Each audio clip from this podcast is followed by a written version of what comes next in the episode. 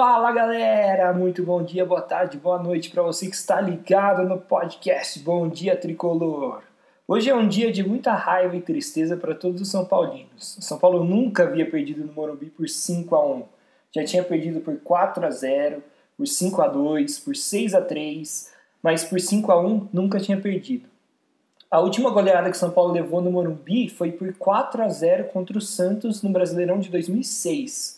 E a última goleada no geral que o São Paulo levou, por um placar tão expressivo, foi aquele 6 a 1 contra o Corinthians no Brasileirão de 2015, na Arena Itaquera. E a derrota para o torcedor São Paulino dói mais quando ela vem acompanhada de uma frustração, a perda da liderança do Campeonato Brasileiro.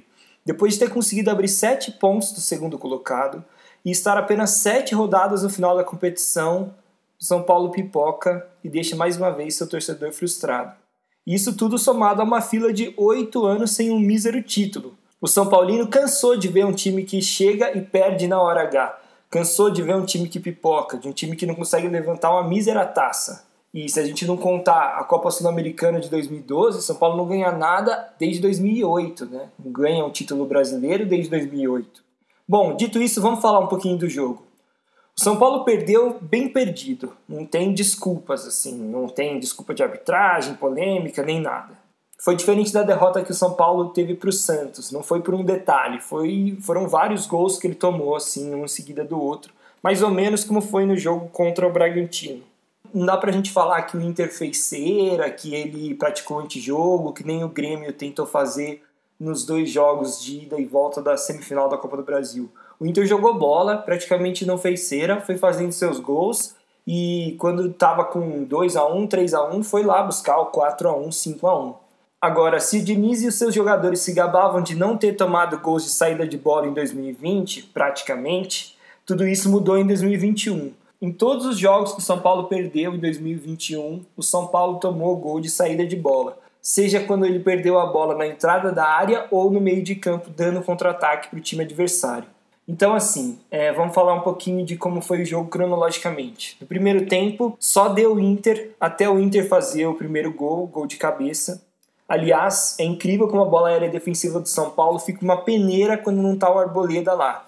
E a gente percebe isso, né? Quando tem um jogo que o Arboleda vai bem, normalmente ele tira todas as bolas.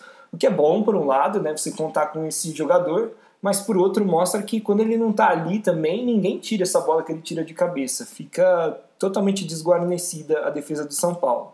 E o Inter fez com méritos esse primeiro gol. Depois ele continuou jogando melhor que o São Paulo, ficava mais tempo com a bola no campo de ataque, São Paulo sem conseguir sair. E aí o Internacional conseguiu fazer o seu segundo gol, numa jogada de lançamento, uma casquinha de cabeça em que o Juan Fran dividiu mal a jogada com o atacante do Inter, e eles acabaram fazendo 2 a 0 ali o São Paulo estava perdido em campo já. Ele tentou até dar uma reagida depois do primeiro gol, mas o fato é que até esse momento o Internacional estava bem melhor do jogo. E depois São Paulo continuou tentando, mas o Inter dominando o jogo, e a verdade é que São Paulo achou um primeiro gol ali que recolocou o time no jogo. Foi um lançamento que o Cuesta espirrou uma bola para trás, resultou no escanteio, no escanteio toque de cabeça do Luciano, 2 a 1 Aí o São Paulo começou a tentar reagir, conseguiu dar uma equilibrada no jogo, não sofreu tanto até o final do, do primeiro tempo, mas o primeiro tempo ainda virou 2 a 1 para o Inter. Na segunda etapa, o time melhorou. É, o Diniz deve ter dado um chacoalhão neles no vestiário e o time voltou mais ligado e começou a tentar criar chances para empatar o jogo. Só que o problema é que durante o intervalo o Fernando Diniz fez algumas alterações que acabaram com o time do São Paulo. Ele tirou o Léo Pelé, que fazia dupla de zaga com o Bruno, para colocar Vitor Bueno e tirou o Gabriel Sara para colocar o Igor Gomes. Com isso, o time passou a ter o Luan como zagueiro do lado do Bruno Alves e o Tietê como primeiro volante no lugar do Luan. Só que isso daí a gente está cansado de saber que não dá certo. O São Paulo só funcionou nessa temporada quando ele teve o Luan na cabeça de área. Então, se você tira o zagueiro e desloca o Luan como zagueiro, você cria dois problemas. Primeiro, colocar o Luan como zagueiro, que não é o papel de ofício dele, apesar dele conseguir quebrar um galho. E o segundo, muito pior, você deixa a entrada da área totalmente aberta com ninguém para marcar ali, porque o Tietê a gente já sabe que não consegue fazer essa função. Tietchan é um bom jogador, ele tem muitos recursos, mas como primeiro volante ele não funciona. Isso já está mais do que comprovado.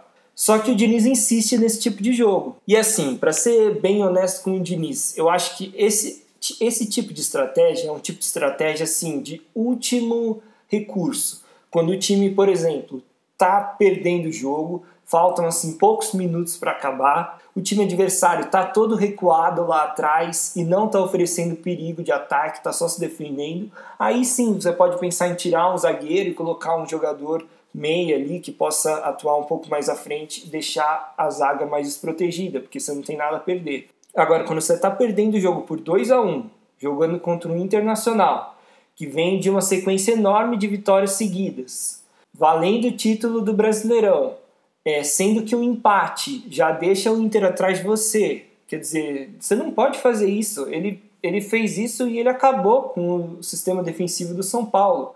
O Diniz tem muitos méritos de ter colocado o São Paulo onde colocou. Mas essa insistência dele com algumas ideias que não dão certo estão acabando com a chance do time ser campeão brasileiro desde 2008. Então, assim, é, essa mudança que o Diniz fez acabou com o sistema defensivo de São Paulo.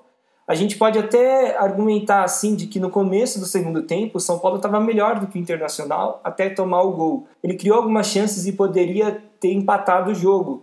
Só que quando a primeira chance do Internacional teve lá atrás, no erro de saída de bola do São Paulo, ele já marcou o gol. Por quê? Porque o sistema defensivo do São Paulo estava todo bagunçado, estava todo sem consistência.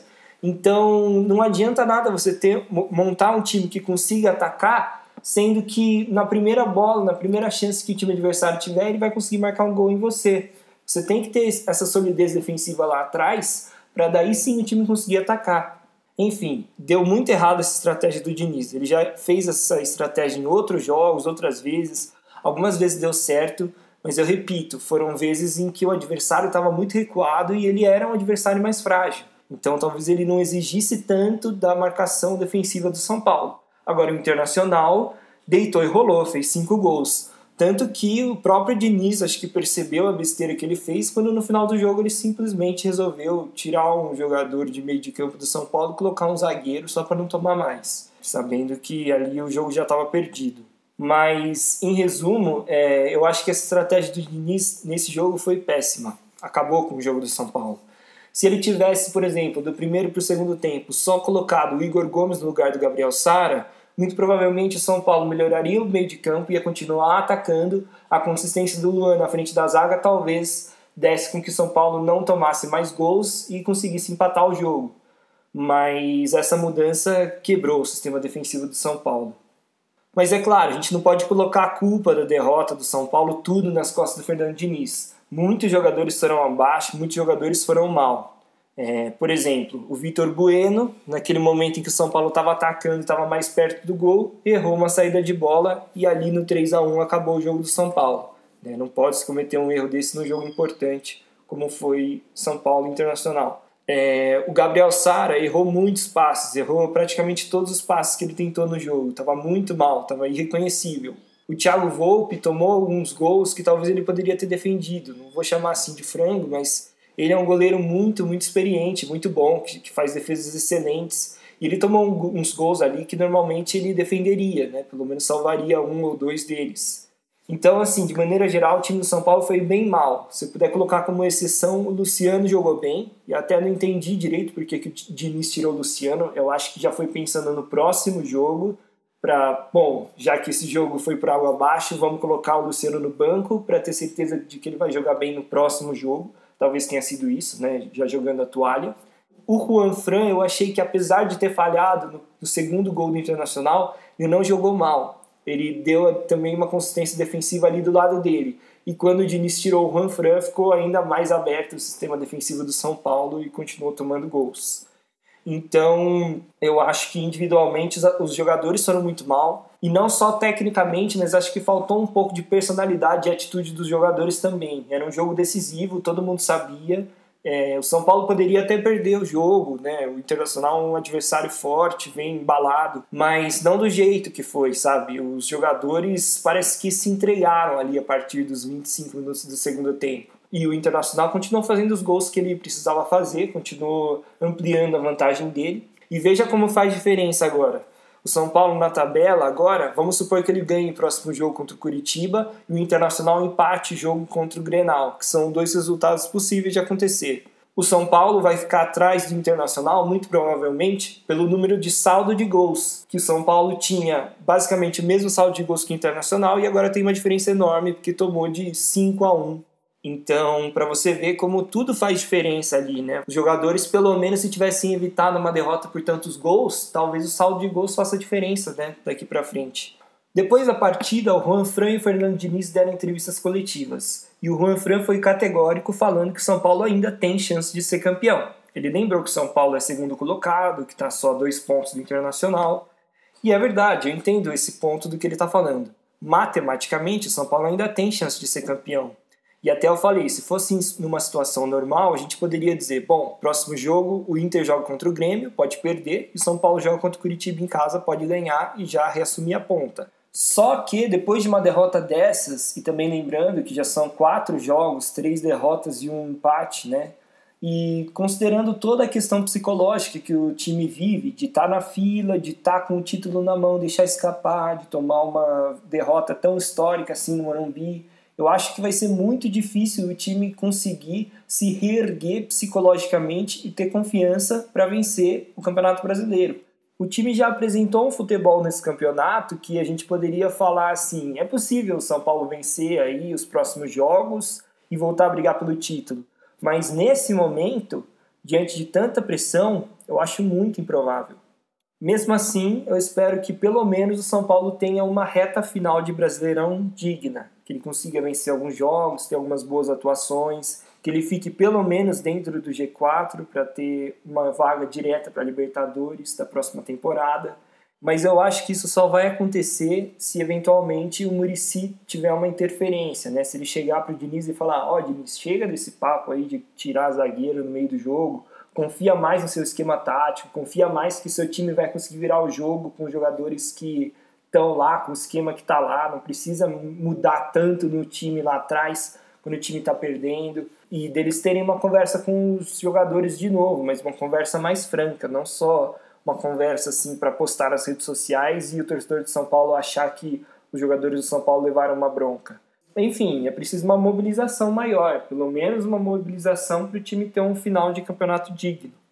Agora, falando da tabela em si, a perspectiva do São Paulo já é bem pior do que era antes, né? Agora ele tem 57 pontos, né? Continua com 57 pontos, podendo ser ultrapassado pelo Atlético Mineiro, que tem um jogo a menos e empataria o número de pontos com o São Paulo, mas se vencer esse jogo a menos e empatar, ele vai ficar com uma vitória a mais e passa o tricolor. Também pode ser ultrapassado pelo Flamengo, que tem dois jogos a menos que o São Paulo, e se ele vencer esses dois jogos a menos, ele fica com um ponto a mais que o tricolor e ainda pode ser ultrapassado pelo Palmeiras, que tem dois jogos a menos também, e em caso dele que ele vence esses dois jogos, ele empata em pontos com o São Paulo, empata em vitórias também e tem um saldo de gols muito parecido com o São Paulo, então ficaria aí definido no saldo de gols. Mas enfim, galera, para o São Paulo ser campeão só um milagre, porque ele precisaria que o time voltasse a jogar bem, fizesse uma campanha muito boa daqui para frente, ganhando quase todos os jogos é, e ainda contar com o tropeço dos rivais, principalmente do Inter e do Galo, porque ele não tem mais confronto direto contra esses dois times. Contra o Palmeiras e o Flamengo ele ainda tem. Bom, galera, vamos ficando por aqui então. Muito obrigado por escutarem esse podcast. Hoje é claro que não é um dia tão feliz para o São Paulino, mas não deixa de ser uma maneira da gente trocar as mágoas aqui, né? E as raivas, as tristezas mas vamos torcer para o time porque é o time da fé, né? Então o que resta é a gente rezar para o time melhorar. Muito obrigado por escutarem, compartilhem com seus amigos para que eles escutem também. Siga o Bom Dia Tricolor no Instagram, que é Bom Dia Tricolor tudo junto. E vamos que vamos torcendo para o São Paulo melhorar, apesar de ser improvável. Valeu, galera. Muito obrigado e até a próxima.